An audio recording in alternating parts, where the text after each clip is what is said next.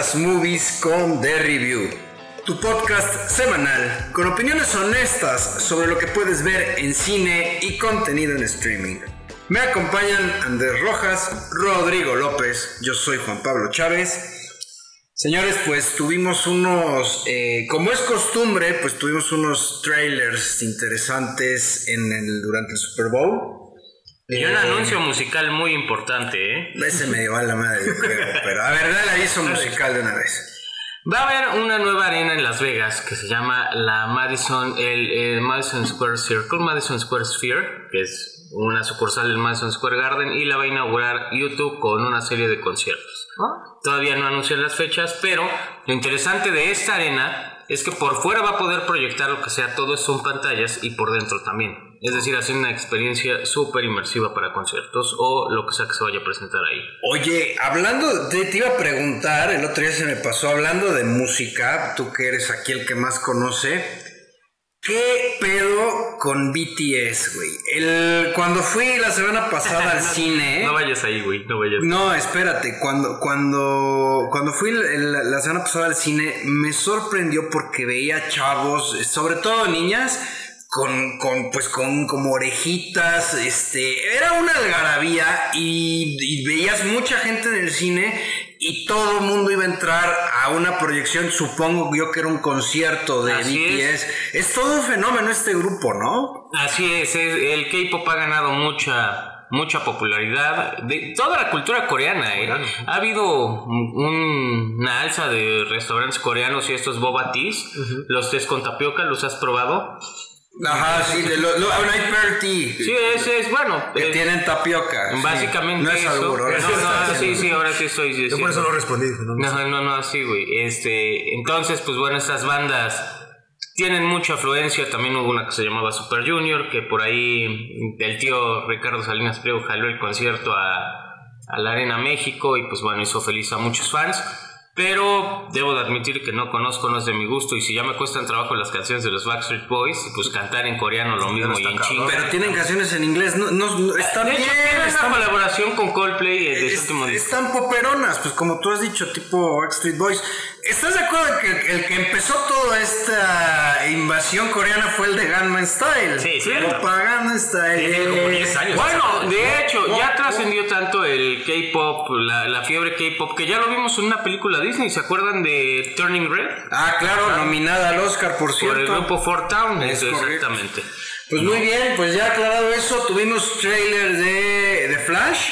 Eh, que pinta muy, muy, cabrón, espero que sí sea cierto. Se ve interesante, ¿eh? Y aquí fíjate que, a ver, yo les voy a decir algo.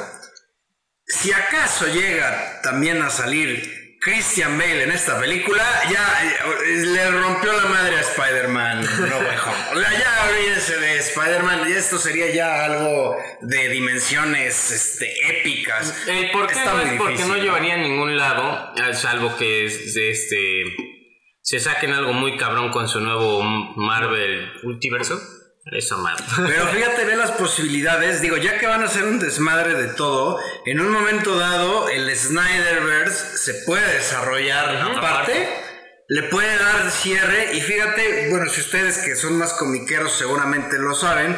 Pero se puede por ahí meter en la trama de Injustice, que era un que poco sería buenísimo. Iba a tirar. Es, es que eso es lo que Debieron de haber hecho. Que, que, el universo de Snyder tiraba por Injustice y ya que Superman se volvió loco en esa realidad, que llegara el Superman de James Gunn a salvar ese tema. Estaría muy cabrón. Yo creo que por ahí va la historia. Como sabemos, el multiverso está muy de moda. Entonces, James Gunn está planeando eso. Ahorita, ahorita vimos que en Flash salían. Hay dos Batmans tanto el de, Christ, el de Christian, el de Ben Affleck como el de Michael Keaton, que salió diciendo I'm Batman y todo. Ya con eso, ya, ya, ya, güey, ya. Todo el mundo se emocionó, a pesar de que Michael Keaton ya tiene como sesenta y tantos años, entonces vamos a tener un par de ruquitos ahí batallando, como dices, si sale el de Christian Bale, sí vamos a emocionarnos todos. Yo no lo veo probable, pero estaría de, puf, sería la mamá. Un cameo, o sea, no creo que necesitemos algo más y ya con eso nos emocionamos todos. Que bueno, recordemos que también nos emocionaba mucho en Morbius que saliera el, el spoiler, el bueno, el guiño a los siniestros 6 con este, ¿cómo se llama el con? que pues acabó siendo tremenda mierda. Eso es a lo que voy. Si la película, por muchos cameos y vueltas que tenga de tuerca, no funciona, pues va a ser una mierda con gran desaprecio. Pero uh, tú lo viste el trailer y te pareció que, o sea, por eso lo están Sí, cuidando está tanto. O sea, por está- eso está buena, no corrieron sí, a Ezra Miller sí. porque sí pinta para que, güey, no podemos deshacernos de esta película porque esta película va a crear otro, otro, Se ve otra bien. línea de tiempo que queremos desarrollar, güey. Entonces, Se ve bien. Oigan, y hablando de eso, pues ya se estrenó Ant-Man Quantum Mania, eh, que, que está siendo pues vapuleada por la crítica. Habrá que esperar. Yo no la he visto, creo que Roy nada más. Yo la vi ayer. eh, ya Ya la- hablaremos de ella. ¿No? Y también salió trailer de, de Guardianes de la Galaxia, ¿no? Ah, eso yo no lo alcancé. No lo vi. Como que me, yo me un estoy esperando. teaser. Ajá, un teaser. Yo me estoy esperando. La, la verdad, yo siempre prefiero nada más ver un trailer y guardarme todo. Porque se acuerdan que ya la tendencia entre los trailers es como que exponer mucho. Entonces prefiero ir con más blank slate. También trailer de Indiana Jones salió. Sí, efectivamente. Y se ve eh, interesante, ¿no? O sea, Pues digo, sí. sin revelar mucho ahí sí. Ahora, a ver, estamos hablando de anuncios que salieron en el Super Bowl. Tampoco se esperen que les digamos que salió algo de cine de arte o, de- o sea, o de- o lo, lo último Son, de festivales. son los que se esperan que sean los blockbusters y que van, tienen que jalar audiencia. Recordemos que ha habido películas de gran talla, como ah, trailers de Avatar en su momento, aunque a mí no me guste, y ha habido trailers de Transformers, entonces pues no mames, ¿no? No es un estándar de calidad salir en el Super Bowl. Vaya, ni el show de medio tiempo fue un estándar de calidad. Rihanna, qué chido que estés embarazada, qué culero tu show. Pobrecita. Bueno, No, pobrecito yo, Me la que ponen me a trabajar. 13 minutos a la verga, güey. me la ponen a trabajar mientras está embarazada. Pero El bueno. partido estuvo buenísimo. Eso sí, sí, ahora sí es el único año en el que he dicho, güey, estuvo mejor el partido que el medio tiempo, me interesó más. Entonces, pues muy jodido su show. ¿Y qué más tenemos, señores? Pues un par de noticias que encontramos, no, la verdad no son tantas. Ahorita se, bueno, ayer se, se anunció que va a haber una secuela para la película de Will Smith de hace varios años, I Am Legend, si se acuerdan bien. claro. Esa película, ¿cómo le va a ser una secuela si el personaje murió? ¿Estamos de acuerdo? Había, había varios finales. Es ¿eh? ese es el punto. Se van a basar en el otro final donde Will Smith no. Bueno, no es spoiler, amigos, si la vieron, ¿sabe? O sea, Si tienen el DVD es el final alternativo, ya No, y también aparte no le van a hacer caso al final alternativo que Will Smith sobrevive, entonces se van a basar Se meten esa en el hornito, y era un horno, Un ¿no? hornito, sí, exacto. Sobrevive con las otras, con los otros sobrevivientes, no me acuerdo ni quién sale. Pero va a ser una secuela con Michael B. Jordan. Y pues está interesante eso que tomen un final que no fue este- que no salió en cines para avanzar como que las secuelas de esta. pues, no sé si es serie, voy a decirle. Otra secuela más. Mm, Se puso muy en tendencia esto como de zombies o de cosas raras. Hablando de. este. wow. Eh, se abrió una puerta sola. Tenemos aquí un fenómeno paranormal. y no son zombies. Eh, ¿Qué les parece? Bueno, ¿ustedes se acuerdan de I Am Legend? ¿Les gustó? Fue Interesante. buena en su momento, ¿no? Ahora, ¿sabes qué? Si hay una secuela y, y si, claro, Will Smith la protagoniza, yo quiero ver si cachetea a alguien, güey. Estoy seguro que tiene Claro, que cachetear a un zombie así, pero un tremendo reatazo, ¿no? También se acuerdan que en esa película fue la primera vez que nos mostraron que iban a hacer Batman contra Superman, que había un póster ahí en el en la ciudad postapocalíptica donde estaban los dos lobos. Sí, sí. Entonces ahí se estaba como profetizando esta película a la larga. Eh, en otras noticias, muere la actriz, yo creo que aquí JP va a tener más datos, Ra- Raquel Welch, a los 82 años, tiene un chingo de películas y series y protagonizó 50, bueno, 50 años de carrera, bastante prolífica. Las películas que marcamos, ustedes Fantastic Voyage y la aventura prehistórica One Million Years Before Christ. ¿no? Que, que esa, si no ubican a la actriz, cuando vean el póster, pues ya van a saber, ¿no? Fue de la- vaya, un sex symbol en su momento, una mujer muy, muy guapa. Y pues sí, a los 82 años eh, muere. También eh, comentarles, digo, algo más, este, que no está, con lo que no estamos tan familiarizados, es que es el cine español. Digo, porque pues no vivimos en España, pero se, se entregaron los Goya. En lo que respecta a América Latina, Argentina es qui- quien gana mejor película iberoamericana. Eh, México con Noche de Fuego, pues no, vaya, no ganó, evidentemente. Y fíjense, cuando hablamos sobre la, el fallo de la India al no haber postulado RRR como Qué mejor película. ¿eh? También España, curiosamente, eh, la película que ganó y arrasó en los Goya, que se llama Asbestas, no fue la que eligió para el Oscar. Para el Oscar. Y ni siquiera quedó entre las 15 la que habían escogido. Entonces, pues ahí está. Eh, Asbestas, la verdad, no sé en dónde se puede ver. Yo la, la busqué en streaming, me parece que todavía no está, y en cines, pues no, No no ha llegado, o no sé si llegue. Y pues bueno, pues ya de ahí, aprovechando que estamos en temporada de premios, pues vamos a este, seguir con revisando películas que tienen nominación. Entonces, pues si les parece, empezamos con The Whale, la ballena. Eh, si me permiten, pues les voy a decir de qué va. Es un profesor de lengua inglesa, un tipo solitario que sufre obesidad mórbida, intenta restablecer el contacto con su hija en busca de perdón. Eh, la película se desarrolla en una semana, en una semana laboral aparte, ni siquiera completa. Eso es muy importante. La dirige Darren Aronofsky, que lo conocemos pues, evidentemente por Requiem for a Dream. Eh, Black Swan, que fue la última que le, que le dio mucho, eh, mucho, reconocimiento. Madre también, ¿no? Eh, madre que a mí no me gustó. No, muy buena nada, película. nada. Hay, hay a quienes les encanta, a mí no me gustó en lo absoluto. Tiene The Wrestler eh, con Mickey Rourke. buenísimo. Y tema de Bruce Springsteen. Ahí está el patrón. y The Fountain, ¿no? Pues bueno, yo fíjense que esta película, estábamos platicando, qué bueno, a mí me da gusto que la, la sala estaba llena, lo comentamos, también a ustedes les tocó.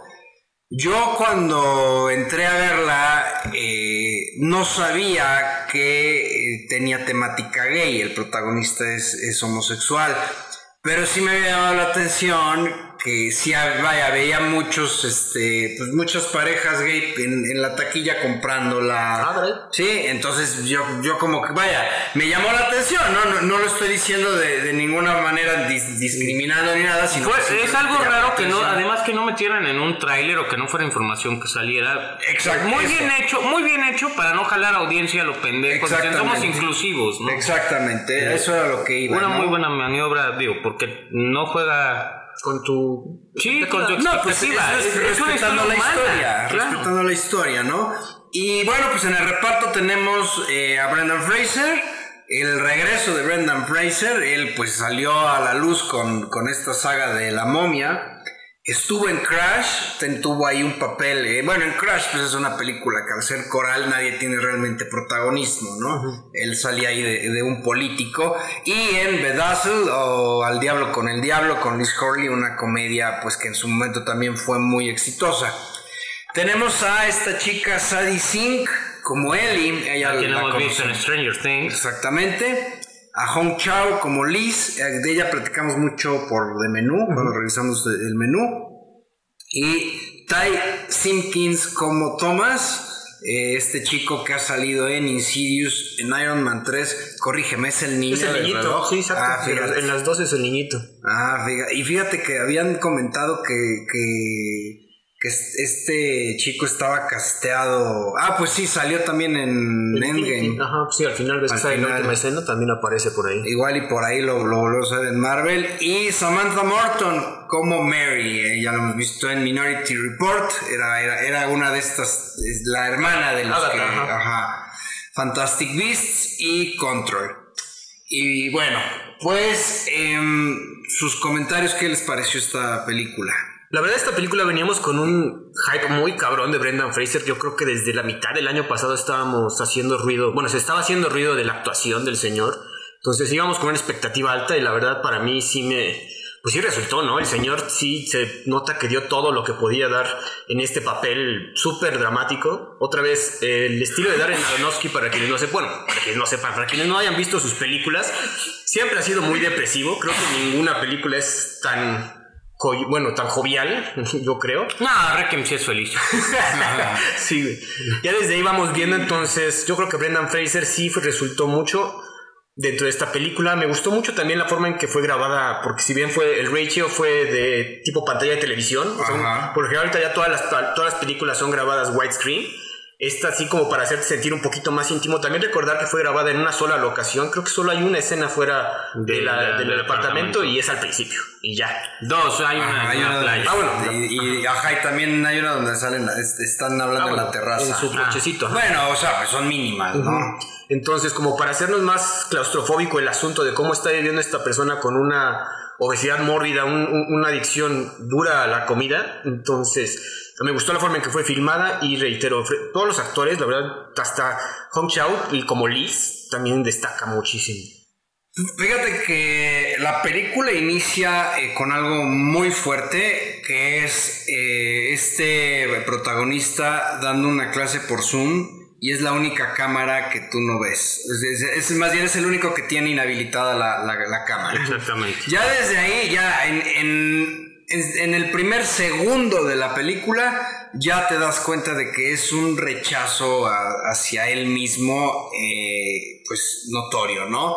Por su condición y además, pues es una historia eh, muy humana. eh, raro en Aronofsky que no le, no le meta estos recursos sobrenaturales que, que, que tanto le gustan.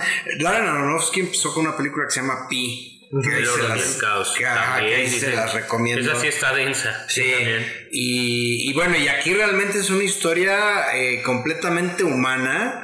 Eh, pues este... eh, ¿Cómo te va sumergiendo en esta autodestrucción del mismo personaje, no? Una persona que, que de plano, pues ya no quiere. ¿Ya se rindió? Ya, ya no quiere vivir, ¿no? Y tan, es- tan se dejó tanto que en un momento dado, pues la, la obesidad que tiene, pues ya es algo insostenible, ¿no? Ahora, también la- ahí lo que destaca mucho la película tiene que ver con que quiere restablecer la relación con su hija, ¿no? Con Sadie Sink, la que sería Ellie. Y como que toda esa relación eh, me pareció mucho, ¿te acuerdan a The Wrestler? De hecho, esta película me Sí. recordó un chingo a la de The Wrestler.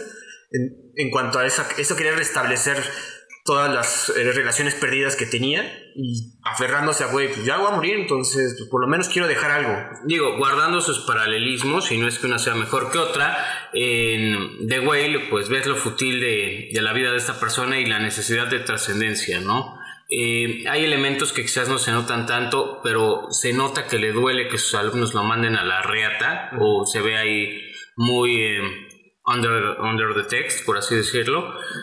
Porque les intenta dar algo de su verdad, que sean auténticos, que, que- que no sigan esos lineamientos que quizás a él le afectaron en su vida y que afectaron a alguien que él quiere, sin spoilers. Entonces, pues bueno, por ahí se ve, ¿no?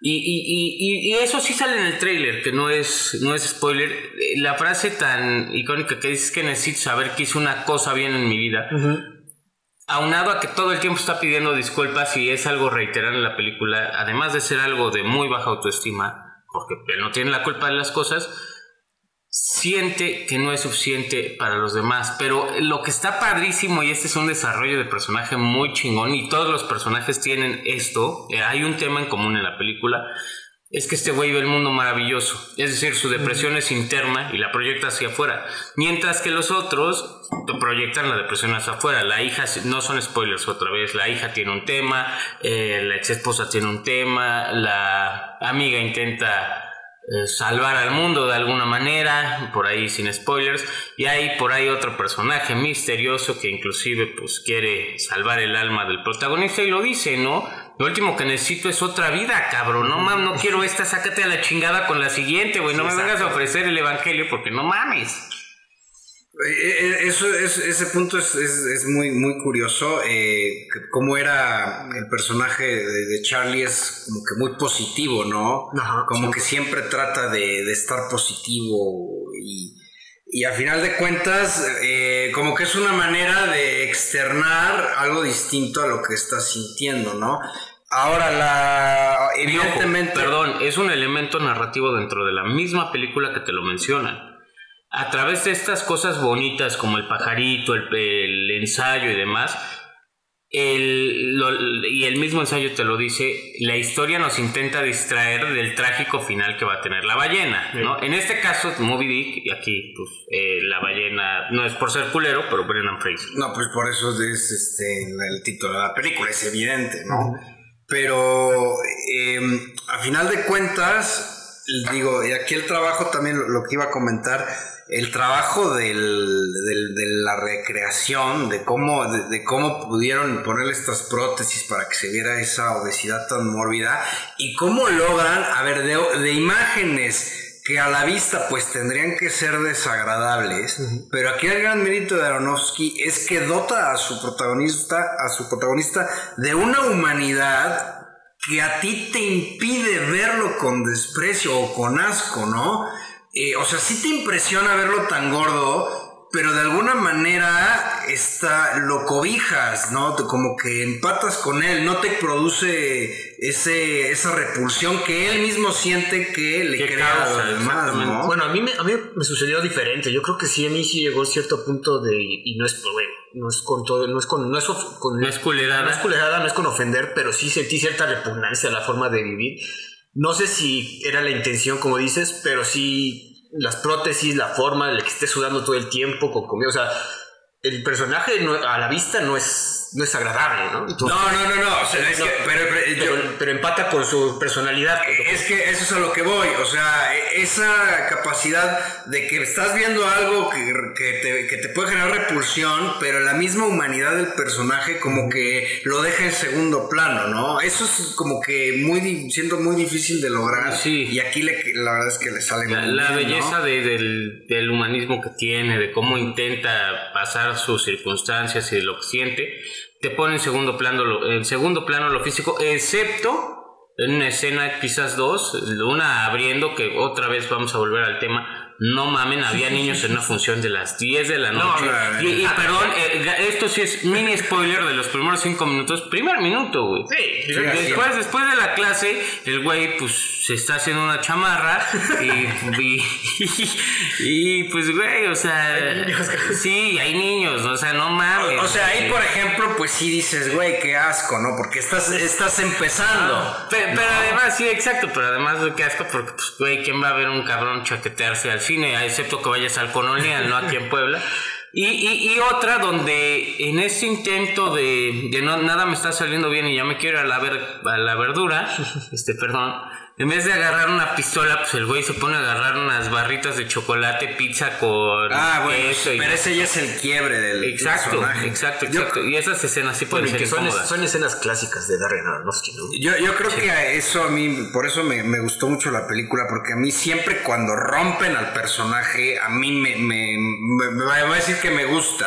No, igual, no, ¿A no porque gusta ay, que te rompan? No, no, no por así decir, ay, este, me gusta verlo sufrir, no, pero eso es sí llevarlos al extremo, y sí, como tú dices, Aronofsky hace mucho eso. Ojo, que no se malinterprete, estamos hablando de una historia de autodestrucción, en una sociedad que en donde la tendencia es endiosar a la obesidad, y sí, si estás bien pinche gordo, acéptate, no hay pedo, no, no, no, no, esto es al contrario, es una historia de un güey que se destruyó a sí mismo precisamente con la comida. No, porque no estaba, no te pintan que estuviera enfermo ni que tuviera ahí, no, él No, solito tuvo un impacto, tuvo un impacto emocional por una circunstancia, eh, Y- por un evento.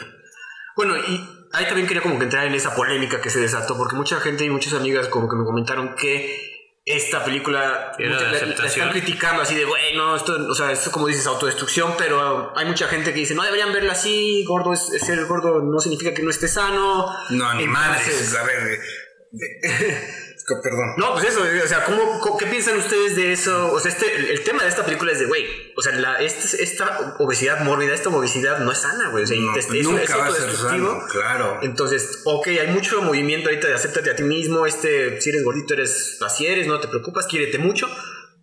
Y, y, y esta peli- atascando una pizza diaria. Eran dos, eran dos. ¿Cómo? O sea, güey, este. Eso, a ver, aquí partimos de un punto que, que pensé que es lo que ibas a decir. Se estaba criticando que por qué no habían conseguido a un actor con obesidad mórbida para hacer el papel en lugar de Brendan Fraser. No me chingues, o sea, eso ya es demasiado. o sea, ya es quererle y. Brendan Fraser tiene sus kilitos de más. No, y a ver, aparte, tú dime, para empezar, encuentra un actor que te dé ese rango. Sí, claro. Y que, que tenga esa obesidad. Como, como comentamos, ¿se acuerdan de Ethan Suplee que comentamos? Era del rango y ese güey dijo, no mames, no puedo seguir con este estilo de vida, voy a dedicarme a mejorar mi cuerpo. güey". Eso te iba a decir todo lo contrario, ¿no? Un ejemplo de superación. A ver, sí, acéptate a ti mismo, pero también date cuenta de que empacarte dos pizzas diario te va a matar. Punto. O sea, es que no, no, no, no es natural. O sea, no podemos nosotros, bueno, esta es mi opinión, este, decirle a alguien que si está gordo, sigue estando gordo o más, que está bien. No, pues al final de cuentas, vaya, es salud, ¿no? Nos ha tocado cuando vamos al gimnasio que, que igual y tenemos compañeros que, que, que son gorditos, etcétera, pero dices, pues está haciendo ejercicio, bueno, Ah, lo está por- haciendo. sí, ni modo que le diga, no, no vengas porque acéptate, eres gordo, ¿no? ¿A qué vienes? Entonces, vaya, Hay hipocresía de los dos lados. Exactamente, y, y esa polémica, te, te digo, que, que, que yo leí sobre que querían que fuera una, que más bien que decían que tenía que ser un actor con obesidad mórbida para interpretar este papel, yo la veo totalmente desacertada. No, digo, quizás los audien- la audiencia va a, va a tener otros datos. Pero alguien que tiene obesidad mórbida no está bien mentalmente. Y esta película nos lo, nos lo planta muy bien. O sea, Es que es efectivamente eso, o sea, ¿cómo, cómo podrías, y, y ahí entiendo la, la parte de los otros, ¿cómo podrías estar bien si vives en una sociedad que te va a estar juzgando, y no, no estoy echándole mierda a nadie, ¿eh? y, y pongamos una escena de la película, el cabrón, eh, sin spoilers, hay un cabrón que se quiere hacer su amigo y cuando lo ve sale corriendo como si hubiera visto al monstruo de Frankenstein. ¿No? ¿Ya se acuerdan de quién? Güey, o sea, si, por, por eso es el chiste, acéptate la chingada que no te impida que si quieres hacer o quieres mejorar, no tengas el tabú de puta, voy a ir al gimnasio, cabrón, y la pinche pesa va a pegar antes en la barriga que en el brazo y no mames, ya, ya, ya, ya me van a ver feo, ¿no? Y digo, también lo, lo que sí es una realidad es que uno que no vive esa situación, pues también tiene que ser empático 100%. y, y no, no estarse burlando y no estar, o vaya, que lo ves en el súper y, y se lo quedan viendo así, o sea, también uno pues en ese sentido sí tiene que... Tenemos, tenemos que quitar la típica broma de que vemos a un gordito y le decimos, ve a ver parque gordásico. Como, como en Los Simpsons. Yo me esperaba algo así, güey. Me esperaba que sacaran una batita de colores, nunca lo hice. Está, oye, ahora de- destacar otra cosa, Sadie Sink, qué bárbaro, qué va, esta niña eh, vaya demostrado que va más allá Tiene de tablas, tiene tablas. A mí, a ver, digo, Y es bastante guapa. este, mejor que Jamie Lee Curtis en Everything Everywhere, pero por supuesto, yo no sé por qué no la nominaron, Hombre, y mucho mejor que la otra chica de Everything Everywhere que también nominaron a Jennifer Sue. eh, Ajá, la, Salud. igual a, a actriz secundaria. Eh, la verdad, excelente. Y quien también está muy bien es Hong Chao, como Liz, que ella sí está nominada. Está nominado Brenda Fraser y está Hong Chao.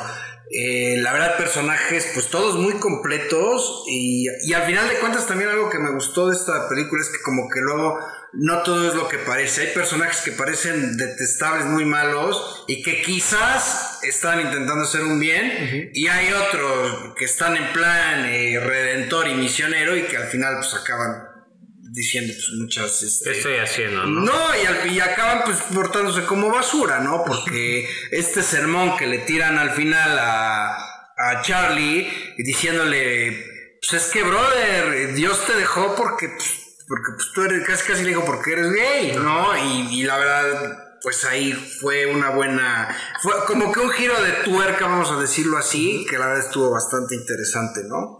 Eso sí, esta Sadie Sink siempre tiene cara de que está enojada, güey. Todo el tiempo, ¿no? Pero qué guapa, sigue enojada Sadie Sink, no hay pedo.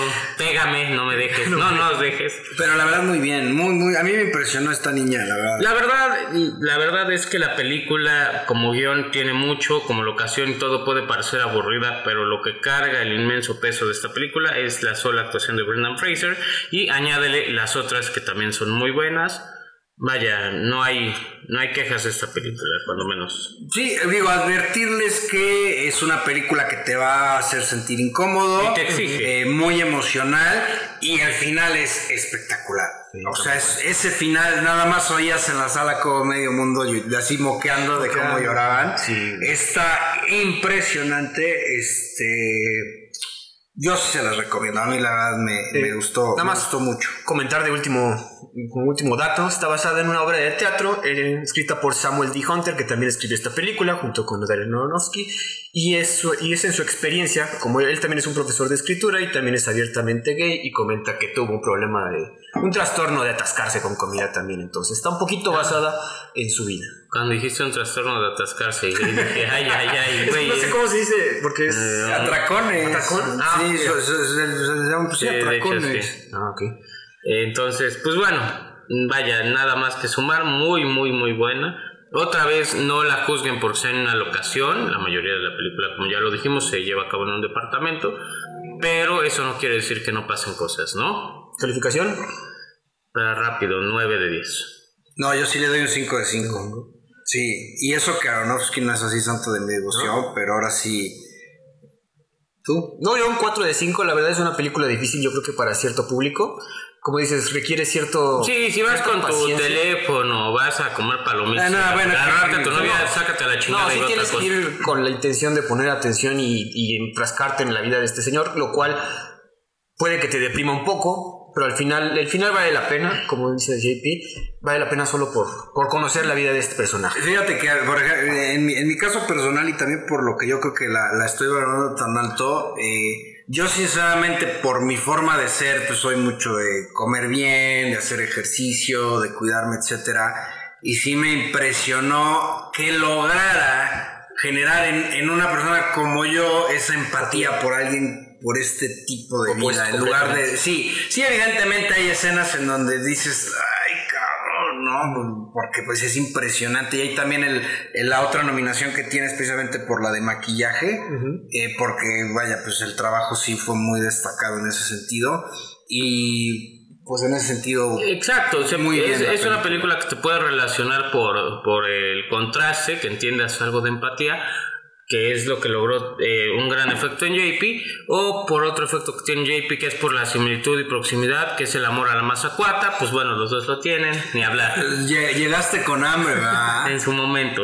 Ahora vamos Vámonos por algo más ligero, güey. porque también está, está en el cine. Es una película animada, vamos, algo ligerito, pero eso no quiere decir que También ya está en Cinepolis Click. Ah, ya está en Cinepolis Click. Estamos hablando de El gato con botas, el último deseo. Hablando de eso, te mando saludos el botas, ¿eh? Sí sabes que botas, ¿no? ¿De qué va? El gato con botas descubre que, debido a su pasión por la aventura y a la fiesta, ha gastado ya 8 de sus 9 vidas. Por lo tanto, emprende un peligroso viaje en busca del legendario último deseo, para solucionar que le restauren las vidas que ya ha perdido Solicitar. solicitar. eh, bueno, el director es Joel Crawford, a quien vimos en Los Croods. No sé si se acuerdan de esta película. Sí, no, no, No, ¿verdad me, que me no? sorprende porque el de Cruz no se me hizo nada. Nada bueno. mundo. Eh, en el reparto, en las voces en inglés, tenemos, y en español, tenemos a. A ver, esto aquí, porque, porque tú esta la viste como te gusta, doblada. Entonces, si nos puedes contar. Sobre, las, sobre las voces. Este, Antonio Banderas es el gato Botas. Salma Hayek eh, como Sophie Patitas Suaves, Kitty Patitas Suaves. Harvey Guillén como perrito y de verdad se llama así el personaje. Wagner Mura como Wolf, Florence Pugh como híjole, bueno, Es sale en ris- el póster. Ricitos Sí, sí, pero es que yo a mí sí me sorprendió ver los risitos de oro. Olivia Colman como la mamá oso, Ray Winston como el papá oso, Samson Cayo como Bebé el oso. bebé oso y John Mulaney como Jack Horner.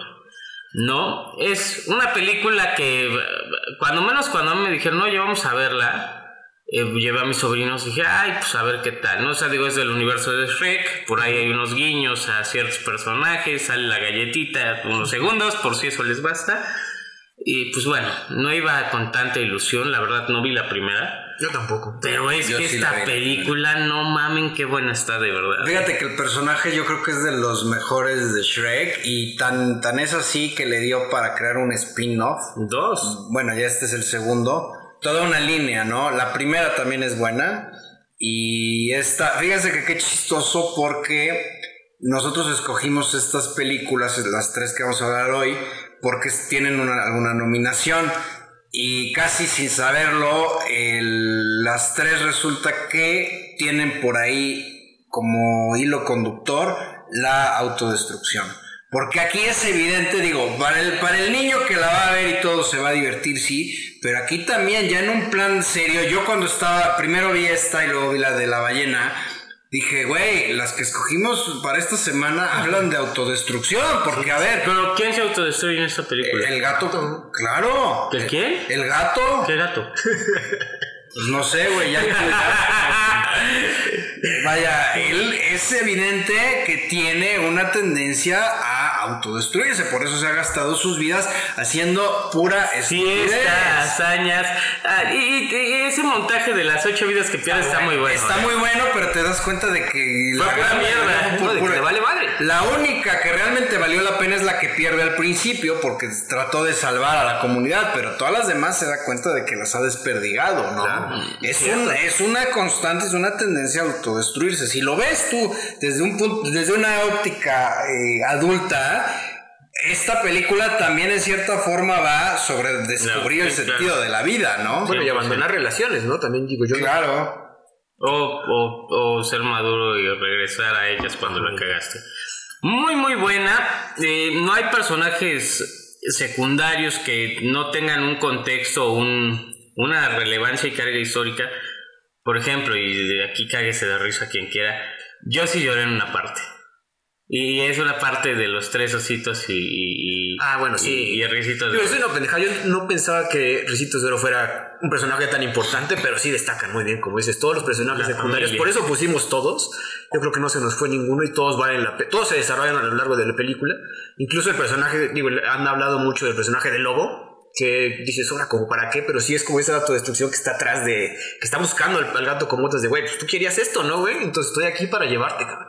Sí, 100%. Sí, vaya, aquí comentar que pues el gato con botas quiere buscar esta estrella del, del deseo y se encuentra a un personaje que es que a pesar de que lo han maltratado toda su vida es súper positivo, hay un poquito de similitud en, en el personaje de Charlie Sí, sí, en The 100%. Porque es un personaje totalmente puro, a, pesar de que incluso él comenta, intentaron matarlo, ¿no? Y él sí él lo ve Pero él lo ve de una manera hermosa. ¿eh? Exactamente. Me regalaron. y- y hay un elemento en la película en donde ellos cuando agarran un mapa, pues es el reflejo de lo que traen dentro, ¿no? Y este pues trae puros arcoíris, etcétera, ¿no? Claro. Entonces, eh, por ejemplo, si Roy agarrara este mapa, pues saldría pura macana, que es lo que tiene adentro, ¿no? Usted y aquella hermana. pues igual, este, arcoíris, etcétera, y los demás, cada que lo tocan, pues pura destrucción. El pre- ¿Tú cada que lo tocas también pura destrucción? el personaje de, de Ricitos de Oro, pues también es un gángster, ¿no? Que, que convence a su familia adoptiva. de hacer desmadre. Exactamente. Sí, aquí, Entonces, aquí los ositos son una pandilla de ladrones famosos. Entonces, pues bueno, es ahí una, Pero una, fíjate- una versión interesante. ¿Qué diferencia una película animada que te da estos personajes tan complejos y que lo puedes apreciar, contrario a la tendencia de que si te pones ahorita a ver Disney, Disney Plus, ves muchas películas animadas nuevas que son pura estupidez. Se ¿no? tratan como imbécil. lineales. Vaya, como inclusive una película que trató de hacer un argumento inteligente y adulto que quizás se pasó de adulta y fue una basura como Buzz Lightyear, ¿no? Ah, Es- no, es- bueno. Esa no tiene desarrollo ni vaya. Sí, tú, comparándolas, no, no, no. No, pero nada que ver. Nada.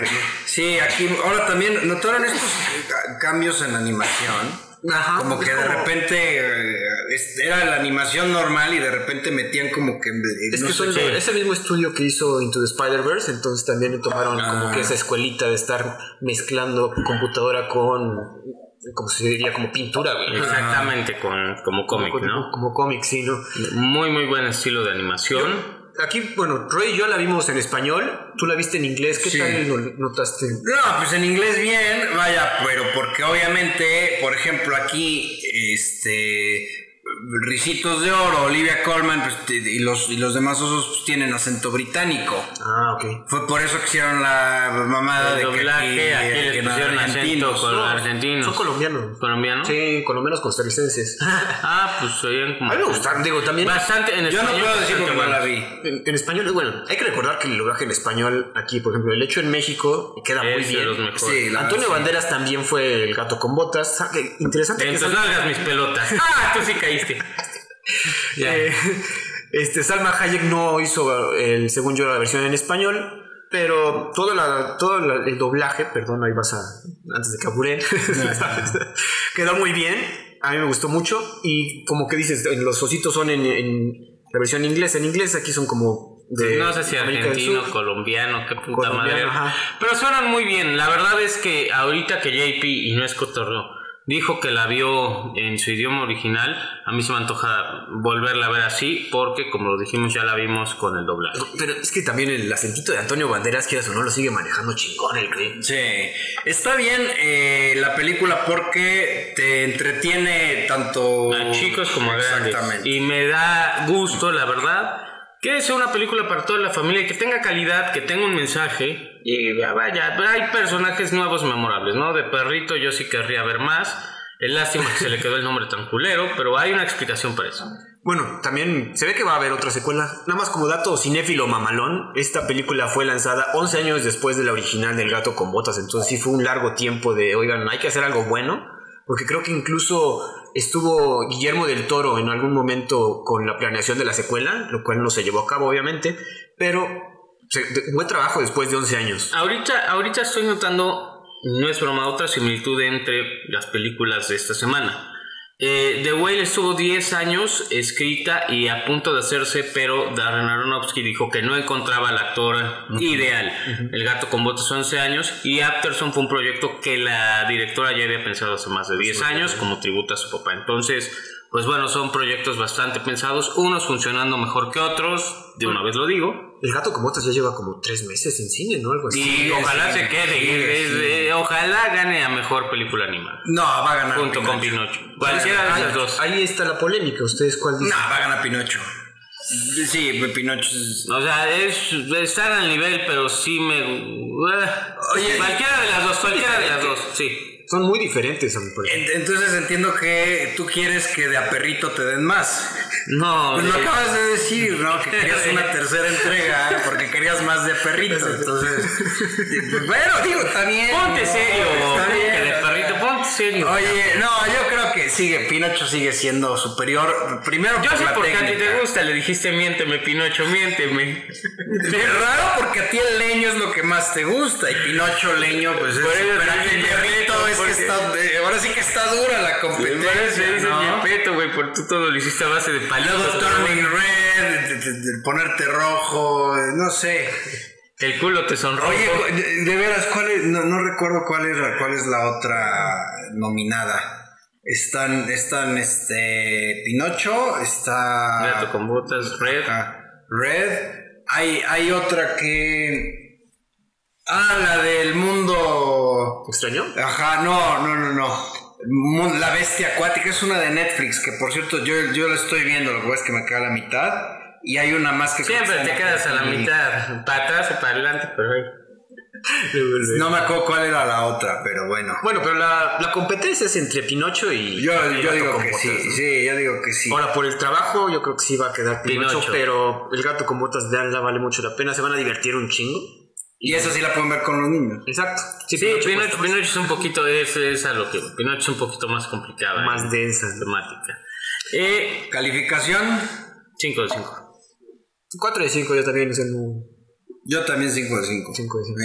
Sí, güey. muy bien. Súper recomendada, veanla en familia. Vaya, hay pocas películas animadas que dices, vale, y las tienes que ver. y, Está y- esta. y- y digo, y sinceramente, y, no es- y- y que las puedes ver tranquilos sin que te van a meter a, a los personajes este, in- inclusivos. Aquí el, el- el- el que tiene acento español puede hablar como español, la que tiene acento inglés puede sí. O, o- Regresa, regresa a la esencia muy, muy light pero con mucho mensaje de Shrek, que obviamente tiene su... Bueno, no, no mencionamos el antagonista, que es un ojete, güey. El Jack Horner. su- su- yo, no, yo no conocía a Jack, a Jack Horner, pero muy buen antagonista. ¿eh? Y hay un guiño, una cantidad de cosas mágicas y increíble. Por favor, de verdad, planla. Ah, está muy bien. El grillo ético está. Porque aparte no pusieron ponerle...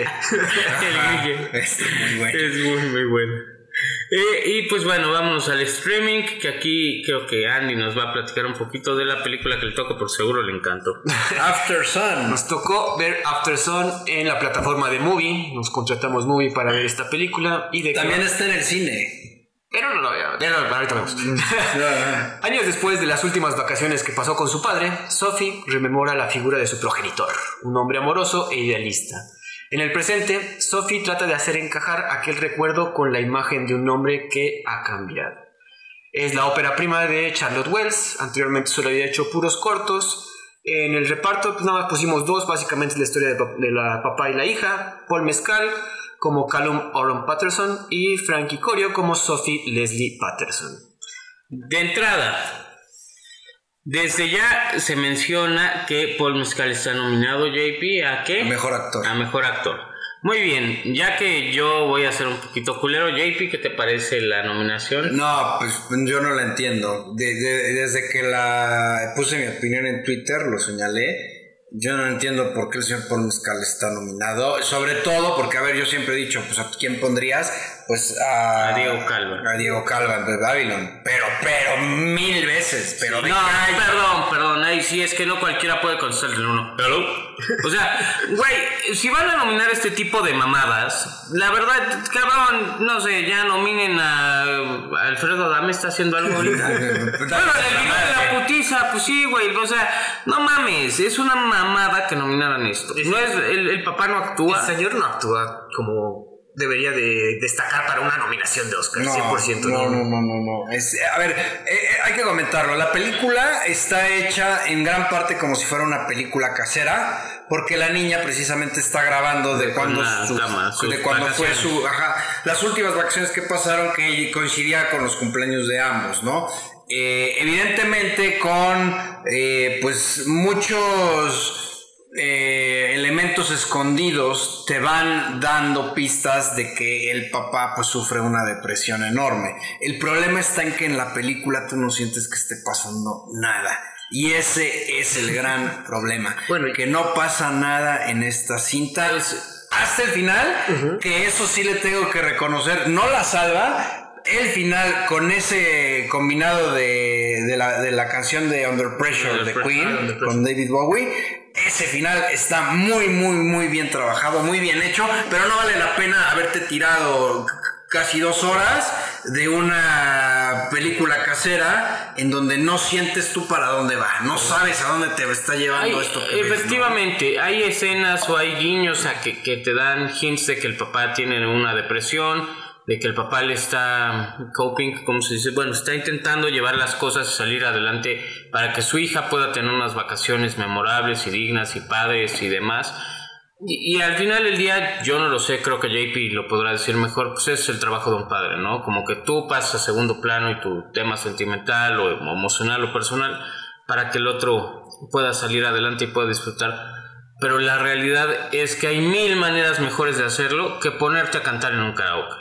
que llevarla y subirte a las motos. Que a ver, obviamente es lo que la gente normal hacemos, pero yo no voy a sentarme a... O no me hubiera gustado, lo bueno es que la vi en su casa, ir a una función de cine a ver dos horas de una película casera, cabrón. Es, que no ese- mames. Ese es el, el gran, el gran problema Y, que yo le veo a esta y- película. y- y directo, no es que sea una mala película porque tiene fotografía, hay partes de fotografía muy buenas. Yo, eh, yo, yo soy de la idea de que abusó la señora de los close-ups, que también entiendo que lo quiere hacer como más íntimo, más estilo casero, como dicen, de que, güey, siempre la, en eso está como grabada a principios de los 2000 entonces ese estilo de grabar demasiado cerca, pues no teníamos el, las, los lentes que ahorita tenemos en, las, en nuestros celulares, entonces como que ese abuso del close-up lo entiendo, pero no soy fan. Luego de repente te mete ahí un, un salto temporal en donde piensas que algo se va a mover más Ajá. y solamente es ahí una escena y vámonos de regreso otra vez a lo mismo. Eh, ese, ese estilo de grabar también pues evidentemente tiene eh, otra finalidad que es como que esconderte cosas, ¿no? Hay cosas que están Bueno, te las van pasando. revelando. Hay una escena muy padre que a mí me gustó y que me gustaría destacar es cuando se está grabando y está Y proyectando está en la tele, Ese, efectivamente. ese, ese estilo está buenísimo. Que además es donde empieza la película, si mal no recuerdo, ¿no? Pues ahí es donde empieza a agarrar el ritmo Ajá. que para el creciendo que vamos a que ni es un creciendo, No. es un No. cerrarle y ya. Sí, el- el- realmente, repito, el, el final está muy bueno, pero no por eso vas a recomendar ver una película. Que por cierto es chantaje sentimental, ¿no? O sea, ¿a quién no le va a gustar oír Under Pressure y ver a un güey bailar, ¿no? Creo que Sobre todo ahí, ¿sabes qué es lo padre de ese final? Que la, la letra de la canción te dice mucho de, De lo que está pasando en ese instante y de lo que está sintiendo Bueno. la, la niña. Bueno, la niña ya ahora mujer. Hay como tres, hay nada más creo que tres canciones de la película. que están bien Está usadas. Súper bien usadas. Me gustó mucho la de Blur, la de Beetle Como también de repente hasta empieza bien la escena, pero se empieza a distorsionar cuando todo se empieza a distorsionar dentro de la misma película, ¿no? También está la de Losing My Religion, que es el karaoke El que mencionas, que, o sea, es una escena muy, muy, no sé cómo decir. pues se desangela de, de ciertas cosas. y ¿no? está hablando de lo que está sintiendo ahorita la niña y como dices la final la de David Bowie va de acuerdo yo creo esas escenas creo que sí me gustaron pero no valen la pena ver las dos horas para esas dos escenas. Otro, No, otro simil con otra película es Bardo. ¿Se acuerdan que cuando está bailando en el club este artista, este escritor, hay una canción de David Bowie? ¿Sí ¿Se acuerdan de eso? ¿Lo, Está lo- bueno. lo recuerdan?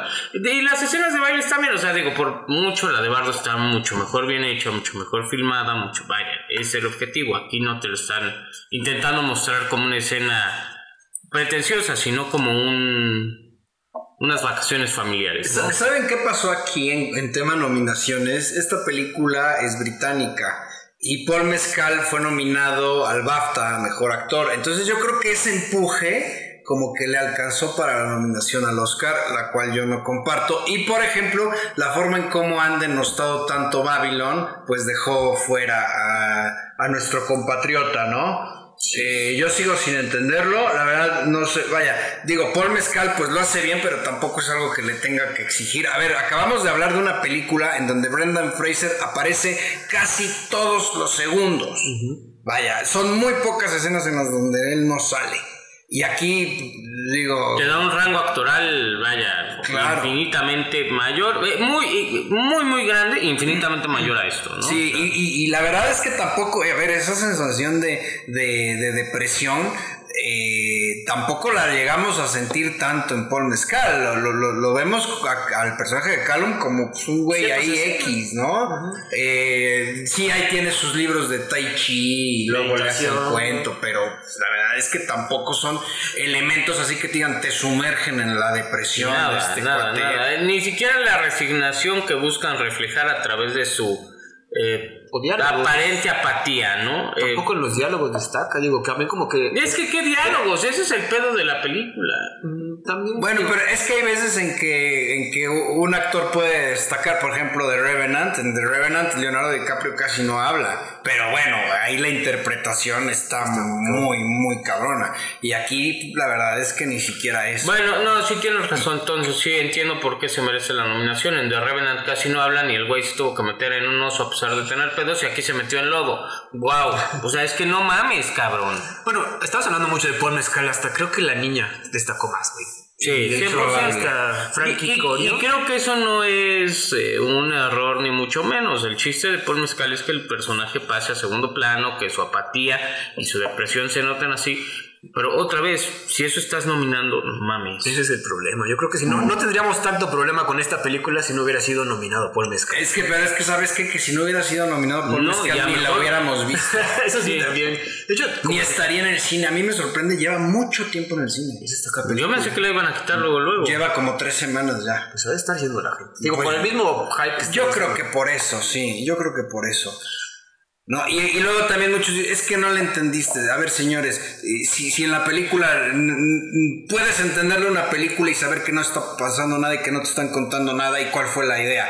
Que no te guste o que estés, que estés tú eh, señalando lo que ves en pantalla, no necesariamente quiere decir que no le entendiste. O sea, sí le entendimos, sí entendimos cuál es la razón y todo el trasfondo, pero no por eso, no por buen, no de buenas intenciones se vive siempre, ¿eh? y no de buenas intenciones vas a sacar forzosamente una película. Sí, sí se le entendió, pero a nuestro punto de vista, pues que te pongan dos horas una historia en la que tú pues sientes que las escenas o las secuencias llevan a son nada. sosas, eh, es otra cosa. No quiere decir que no la entendimos, ¿no? Otra vez esta película está ligeramente basada en la experiencia de la directora, como que comenta aquí. Yo creo que también es una película muy personal de la señora que quería sacar. Pues sí, güey, pero que la exhiba en su casa. sí, yo creo, bueno, creo que en este podcast estamos de acuerdo que no vale la pena. Y como les comentamos, no, no vale la pena verla en cine. Si tienen sus. Si, si quieren verla, vean sus 7 días gratis de movie, véanla en su casita y. Y, y miren, la verdad es que sí es la recomendación, porque además de estar nominada a mejor actor, creo que está para mejor película. No, no, no, Ah, man- menos mal ya me iba yo a encabronar. No, solo tiene una nominación. Eh, que es la mejor actor. Y no va a ganar porque, a ver, mames, véanla, es- véanla, esta es la película, es la película perfecta para la generación moderna. La puedes poner mientras trapeas, volteas y sigue pasando nada. Puedes ver el celular, sigue pasando nada. Ay, ay, oirás algún diálogo y te puedes jetear, te despiertas y sigue sin pasar nada. Perfecta película para no hacer nada. Tu- Puntuaciones. Bueno, ¿algo, algo a destacar de ustedes? Yo ya dije el final. El final, Sí. eh, sí, me, me gustó cómo lo llevaron, pero no me digo, pues nada más hubiera visto el final. Es el final. De hecho, esta película movie no te da la opción. Pero si le pones por dos, yo creo que funciona más. Más Y- y, sí, sí, así como las mañaneras a la verga, ya, ¿no? Este, Es algo lento, sí. Pero bueno, puntuación, Roy. Híjole, 3 de 5, o sea, 6. No, yo dos de cinco, porque es más, es que ni siquiera, luego dices, no, por la actuación vale la pena, no, ni siquiera eso, sinceramente, y con todo el respeto que se merece la academia, dos de cinco.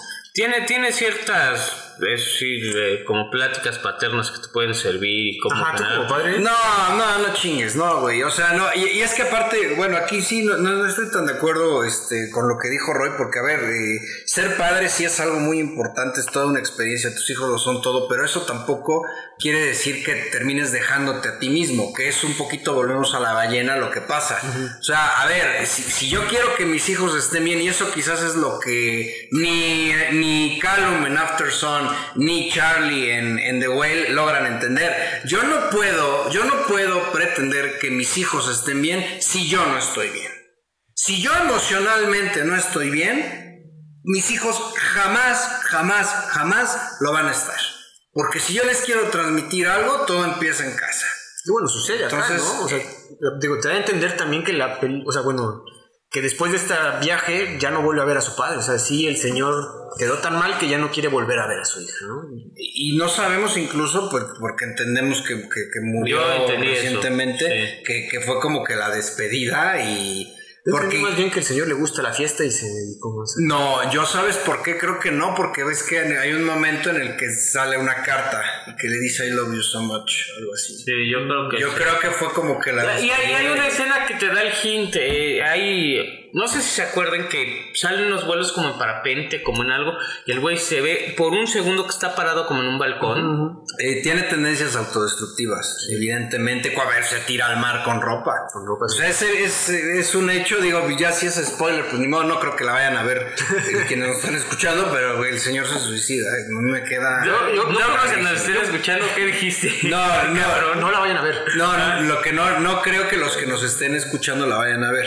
Digo, yo, yo creo que queda al final ambiguo, ¿no? No soy de la, de la teoría de que se suicida, sino más bien sí abandona completamente y se tira a la fiesta. Hay varias como escenas intermedias dentro de la película donde están en una fiesta con estrobos que y Sophie ve a su padre echando desmadre. Pero yo creo es que ahí. una proyección de, güey, él, a él, él- a él le hubiera estado, le hubiera gustado estar aquí, es lo que lo... Porque él te dice, él hizo todo. Ajá. lo trata de abrazar y el otro no, la, no le hace caso. Yo creo que es como que una alegoría. Exacto, como y, y- y creo que va conectado al a cuando a una de estas pláticas que le dice, oye, y te besaste con un güey, ¿qué pedo? Y me puedes contar y de las drogas, o sea, siempre voy a estar aquí para ti. Es eso de cabrón, estoy teniendo muchos cambios en mi vida, tan se ve en su un poco alternativo estilo de vida, que extraña el Consejo cobijo paterno. No, no mames, la fiesta. Tú también, cabrón. No son los pinches drogadictos. No, no, no creo, eh. Yo- Yo creo que. Yo no intenté ver tiraba- nada positivo, pero. Yo creo que tiraba más esa escena de la fiesta por ahí. Porque ves que hasta dice This is the last time. Incluso ves que hasta te subtitulan la, Sí, la, eh, la la, canción, de, lo que de hace Queen. que le pongas inten- esta atención. Sí, yo, yo creo que el cuate se, se quebró. Y repito, 100%. pues evidentemente, uno, bueno, esta es mi, mi opinión, si la quieren saber como padre, es fundamental que uno esté bien. Porque es precisamente lo que le va, al final lo que le va a acabar transmitiendo a los hijos. Si yo soy dejado de mi persona, no, es que lo di todo por mis hijos. A ver, espérate, no, tú primero, obviamente digo, no, no en un plan egoísta, en un plan integral, ¿no? Ahora, también te, Y egoísta también de vez en cuando, güey. O sea. Pues es que no es egoísta el, el tener Es tu propia vida. Bueno, pero sí. te lo establecen también desde un principio que este güey tuvo a Sophie como a los 20 años. O sea, está cumpliendo sus 31 Bueno, años. bueno, bueno, y pedo de quienes no saben usar un condón, cabrón. No, pero pues digo, de ahí nos damos cuenta que este güey no estaba preparado para lo que le dio la vida. Sí. Y es una muestra de cómo las cosas repercuten, güey. Si no aprendes a usar un condón, yo me tengo que mamar hora 40 de tus pendejadas, güey. No mames. Ahora, ustedes, volviendo a lo que platicamos el, el- el episodio pasado, ¿ustedes creen que todos los miembros de la academia vieron esta Nah. película? No, ni de pedo, güey. Por supuesto que 15 minutos la vieron. Vamos a poner que 15 Yo creo que fue así de, oye, güey, a ver, ya, este... Para nominaciones, ya que quede el británico, cabrón. Oye, pero el, el- el mexicano, no, ya, ya fueron muchos mexicanos. Ya. Le toca Este, sí, aparte. Sí, se hace la verga, no son los van a- premios, lo nuestro. Van a decir, a ver, ya, ya está del toro, ya está Cuarón, los de siempre, ahí está este, Iñárritu, pues su película, mejor fotografía, aunque no sea él. Este, ya, no, no, no, este, este Diego Calva, ya, ya. Ah, este, sí. Que lo nominen a las lunas del auditorio a ver qué premio mamón tienen en México. Televisa no da, te, te Risa no da premio. Pues yo- pues ya, ya ves que ya ni Ariel va a ver, parece ser. Ah, sabe. pito de gato. Bueno. Pero bueno, pues eh, eso fue. Ah, bueno, este, yo le doy ¿tú? un 2 de 5 también. Sí. Digo, si les interesa, si la temática va por ahí, quieren ver Es más, casera, vean. Se puso más chingón nuestro review de esta película que la película tal. Ahora, la pregunta medular, ya que los dos le dieron 2 de 5, o sea, 4 de 10 y yo 6 de 10. ¿Es una mala película? Es una película aburrida. Que no, que no, vas a conectar tan pues- fácil y que no funciona por su lentitud, pero no es una mala. No, yo no diría que es mala. No, eso sí no. Exactamente. No, No, no o es sea, porque por lo menos te deja algo en, algo en qué pensar, ¿no? Que eso siempre va a ser bueno. Exacto. Y creo que puede, bueno, es la ópera prima de esta señora y creo que puede darnos cosas más interesantes. destacar eso, ¿no? Que no es una mala película per se, solo es una pinche hueva de película. Pues Veanla por dos, o sea, verla, pónganle por dos y se van a divertir más. Porque los diálogos ni tienen nada. Bueno, quizás. No sé. Bueno, pues ahora nos tocó recomendar una película animada que hubiera estado nominada o ganado el Oscar, Roy Dildoman. Eso que, este, siéntate y dinos qué, qué pensabas cuando recomendaste esto. Como verán, JP eh, tiene mano en la producción de los guiones, se mete a editarlos en la noche y pone pura pinche estupidez o lo que está atravesando o lo está atravesando a él, ¿no? Alguna de las dos. Entonces, esta semana decidimos eh, recomendar películas animadas nominadas al Oscar. Ya lo dije, güey. Perdón, se me fue, estaba... Estaba pensando en la Estaba estaba pensando en su, en su Dildoman. A ver, Andrés, tu recomendación mejor. Yo me fui por una película también de stop motion que a mí me gustó mucho de 2016. Se llama Cubo and the Two Strings, la cual la pueden rentar en YouTube. ¿No está en Apple TV de casualidad? No, la busqué. ¿No? Eh, ¿El soundtrack de quién es? Me recuerdo, este de Regina Spector, es, no es- sé. es- según yo el, el- el- el soundtrack es bueno, ¿eh?